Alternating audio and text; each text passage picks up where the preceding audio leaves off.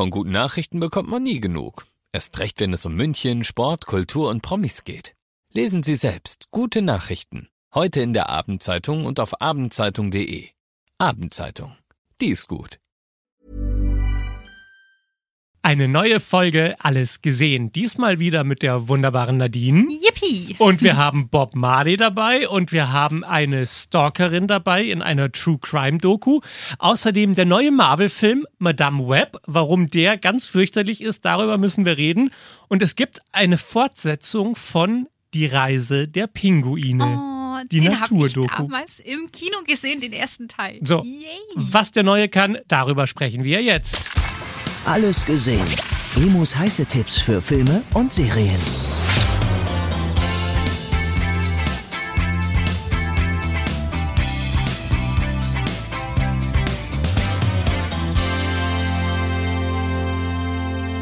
Aber legen wir jetzt erstmal los mit einer Doku, die ich auf Netflix gesehen habe, wo ich schreiend zum Zimmer rausrennen wollte, weil ich es so gruselig fand. Das ist was für mich. es ist True Crime, eine wahre Geschichte, eine Doku über Stalking.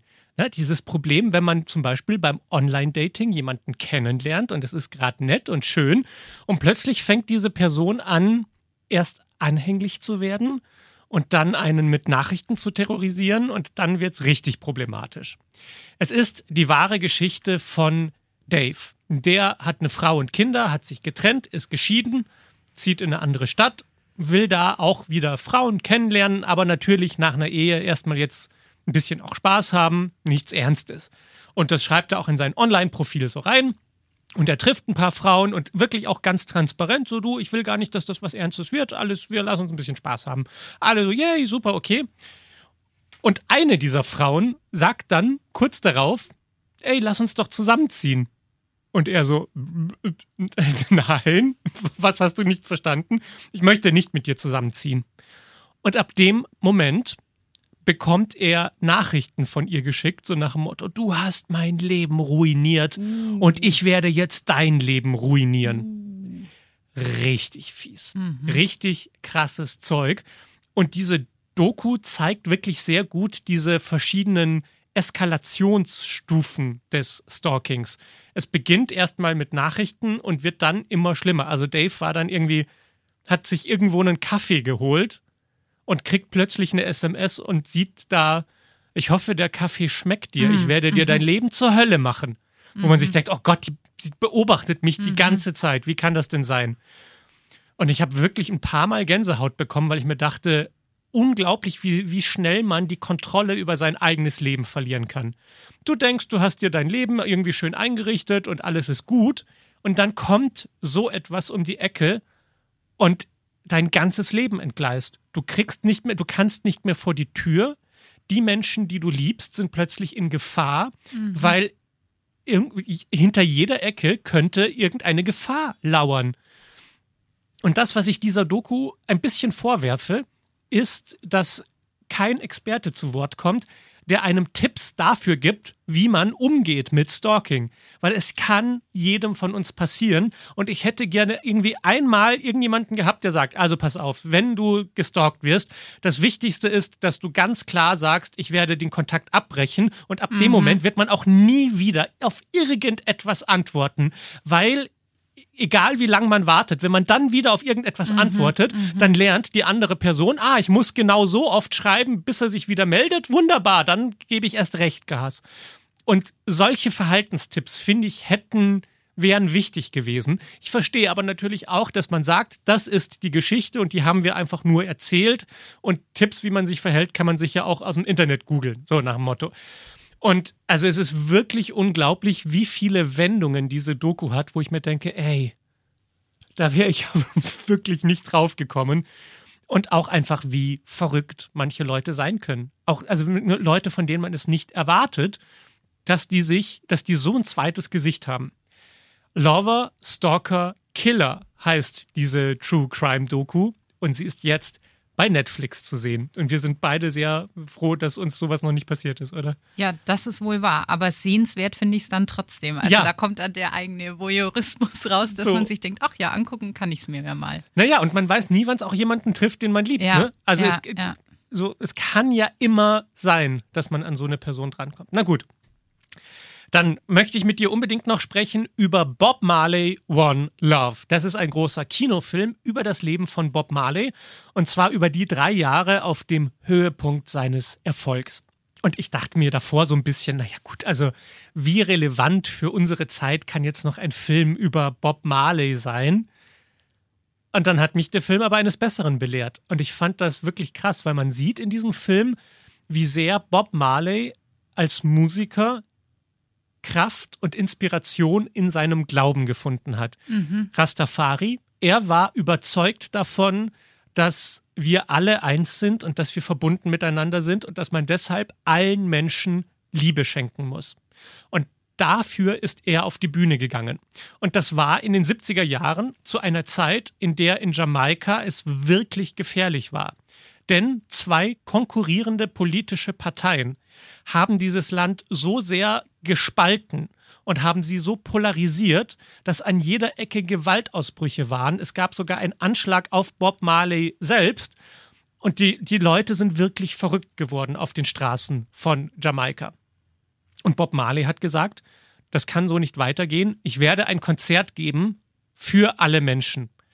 Und alle sind eingeladen. Aus allen Parteien.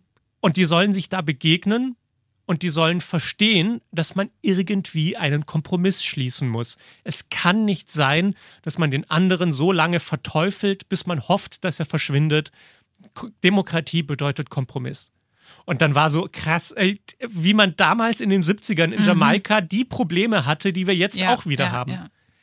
Und wie man irgendwie auch die Stimmung immer aufgeheizter wird, weil jeder, der irgendwie, die einen machen eine Demo, dann machen die anderen eine Gegendemo, mhm. wie blöd das ist, dann machen die anderen wieder irgendeine Demo. Mhm. Ich, ich, also ganz bewusst möchte ich mich immer politisch nicht irgendwie einmischen oder, oder meine Meinung dazu. Das, ich finde, das gehört nicht in so einen Podcast rein. Ich möchte trotzdem noch eine Sache dazu sagen. Ich war ja auch auf dieser Riesendemo in München, die wir hatten gegen Faschismus, was grundsätzlich ein, ein, eine gute Sache ist. Und vor mir war da eine Frau und die hatte ein Schild in der Hand und da stand für eine Zukunft ohne Hass und Hetze. Und das fand ich so schön, weil genau dafür bin ich da, für eine Zukunft ohne Hass und Hetze. Und dann waren auf der Bühne diese Leute, die das organisiert haben und haben die Menschen dann dazu animiert zu rufen, ganz München hasst die AfD. Und dann dachte ich mir, ja, ich verstehe, was ihr mhm. meint, aber nein. Nicht also, mit diesen Worten. Genau. Ja, ja, ja. Hass ist kein mhm. Wort, das also weder für ein juristisches Konstrukt wie die mhm. AfD noch für die Menschen, die die wählen. Ganz sicher nicht. Ich kann verstehen, dass einige Politiker darin wirklich polarisierend wahrgenommen werden, aber es ist einfach nicht richtig, durch die Straße zu laufen und zu rufen, wen man hasst das ist meine Meinung. Wenn man auf die Straße geht, dann für Einheit und für Kompromisse. Und egal, was die Leute, die irgendeine Partei wählen, ob sie jetzt einfach nur gegen irgendetwas protestieren wollen oder ne, diese Leute haben irgendein Bedürfnis und wenn man mit ihnen nicht spricht und ihnen nicht hilft, dann wird man dieses Problem auch nicht los, wenn man das Problem nennen kann, aus, aus der eigenen Perspektive heraus. Und da dachte ich mir echt, boah, krass, da guckt man so einen Bob Marley-Film und dann checkt man wirklich, der hat bei diesem Konzert dann die Politiker beider Parteien auf die Bühne geholt und hat gesagt, ich gehe hier nicht runter, bevor ihr euch nicht die Hand reicht, mhm. sodass alle mhm. Leute sehen, dass ihr euch die Hand reichen mhm. werdet. Mhm.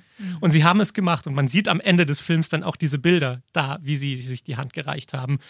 Und da fand ich wirklich die Inspiration zu sagen, ey, Bob Marley, irgendwas hat der einfach auf eine andere Art gecheckt, als es andere Menschen checken. Ich weiß nicht, ob es seine Religion war oder die Drogen, die er konsumiert hat, aber irgendetwas ganz tief in ihm hat gesagt, wir sind alle das gleiche Wesen, das die Welt aus verschiedenen Perspektiven wahrnimmt. Und diese Perspektiven sind sehr, sehr unterschiedlich.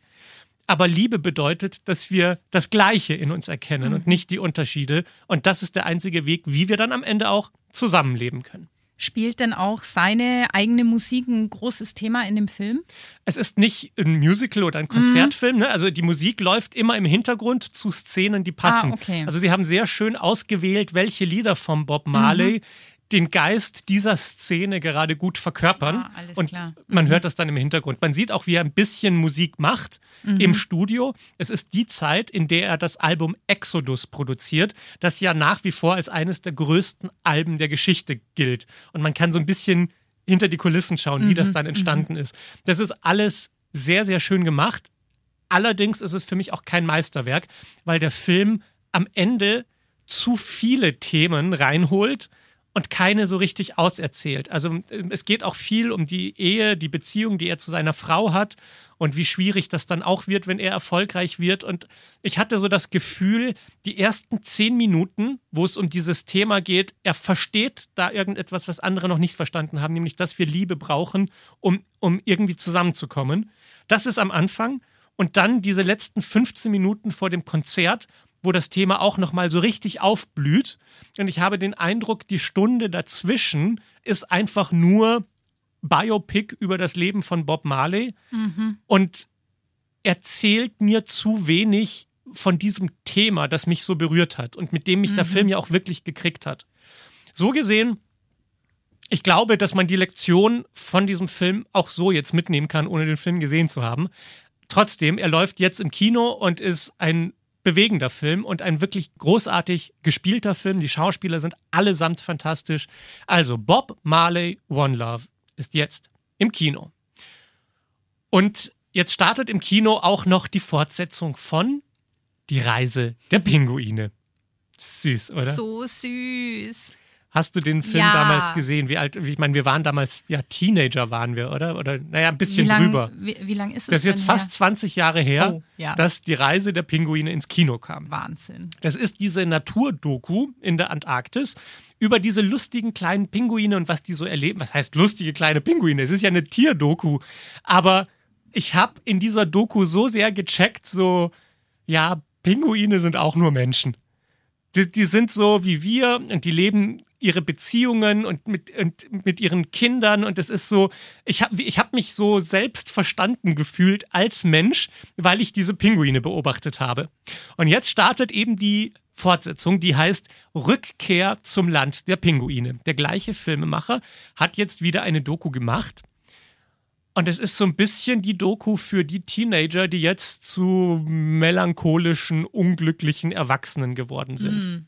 Weil es fast gar nicht mehr um die Pinguine geht, sondern mehr um den Filmemacher selbst, der jetzt nochmal zurückkehrt, um sich selbst zu finden in der Antarktis. Und es ist so verkopft poetisch, es ist alles in Schwarz-Weiß gehalten und man sieht eigentlich nur die ganze Zeit Zeitlupenaufnahmen vom Meer und vom Eis. Und ich glaube, ob das jetzt eine völlig verkopfte Kunstscheiße ist oder eine sehr poetische, inspirierende Meditation über das Leben, muss jeder selbst entscheiden. Ich persönlich habe das Schöne darin erkannt. Ich fand diese ganz langsamen Aufnahmen mit dieser schönen Klaviermusik darunter, das hat mir eine schöne Stimmung gegeben. Aber es ist natürlich komplett der falsche Film, wenn man sich denkt, oh, ich will jetzt eine Fortsetzung sehen Ja, von den eben. lustigen Pinguinen. Ja. Und da finde ich, ist Marketing wichtig oder auch die, die Arbeit eines Journalisten, der das vorab sieht und erkennt, ja, Moment mal, du kriegst da nicht, also das ist nicht, was du erwartest. Es ist etwas Schönes, wenn du dich darauf einlassen möchtest.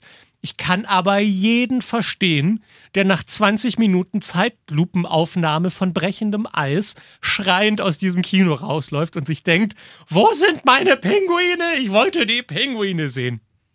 Vielleicht gucke ich mir einfach den ersten Teil jetzt wieder an, weil 20 Jahre, das ist eine verdammt lange Zeit, da weiß ich gar nicht mehr, was alles war. Ich Ja. schaue mir einfach den ersten nochmal an. Und ich finde es so schön, wenn man Filme aus seiner Kindheit oder Jugend sieht, das nochmal mit neuen Augen Ja. zu sehen Ja. und zu, verstand, zu verstehen, was man damals toll fand, Mhm. aber auch nochmal einen ganz anderen Blick darauf zu haben. Man trifft sich da so ein bisschen selbst in seiner eigenen Vergangenheit durch diesen Film und das finde ich sehr schön. Dann gucken wir den jetzt an. So, genau. Und dann habe ich noch einen letzten Film dabei, über den können wir relativ kurz sprechen. Es ist der neue Marvel-Film. Er heißt Madame Web. Und Dakota Johnson spielt darin die Hauptrolle. Es ist im weitesten Sinne so, so eine andere Art von Spider-Man-Geschichte. Sie spielt eine Frau, die deren Mutter von so einer Spinne gebissen wurde und deshalb hat sie jetzt irgendwelche telekinetischen Fähigkeiten. Sie kann die Zukunft vorausahnen und dann darauf reagieren. Und dann gibt es noch so einen Bösewicht, der hat so Spider-Man-Spinnenmann-Kräfte und der will irgendwie drei Mädels töten, weil der denkt, die würden ihn später töten, deshalb muss er sie zuerst töten. Und die Frau mit diesen Kräften denkt sich, nee, ich muss die Kinder retten. Lass mich raten, es war nicht unbedingt dein Film. Kann das sein? Oh, ich fand's so mühsam.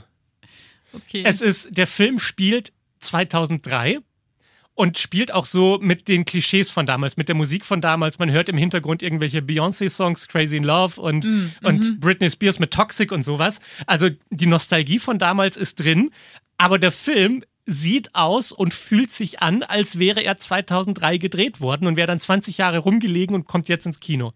So uninspiriert ist er und so generisch ist er. Es, nichts daran fand ich irgendwie berauschend oder nichts hat Klick gemacht. Es war bei allem so, ach ja, gut, jetzt laufen sie dahin und jetzt laufen sie dahin, gut, und dann kommt der Böse wieder.